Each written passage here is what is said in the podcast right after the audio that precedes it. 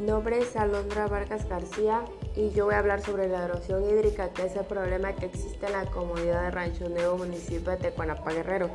Esta erosión es más que el desgaste que ejerce el agua en sus diversas formas de desplazamiento, lo que causa pues la lluvia, correr de los ríos,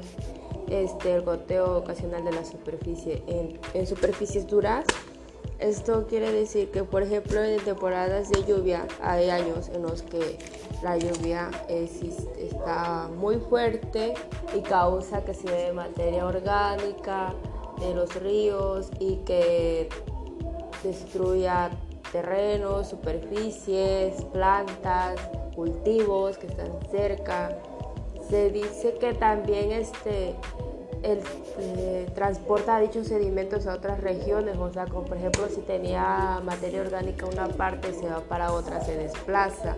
Este problema existe por lo regular en temporadas de lluvia que es agosto, septiembre y octubre, es por lo regular, casi en esos meses es cuando existe esta erosión hídrica en esa comunidad se dice y luego cuando hay de, como en el pueblo existe deforestación y la sobreexplotación agrícola esto pasa que con esos factores la erosión hídrica sea aún mayor. Y por eso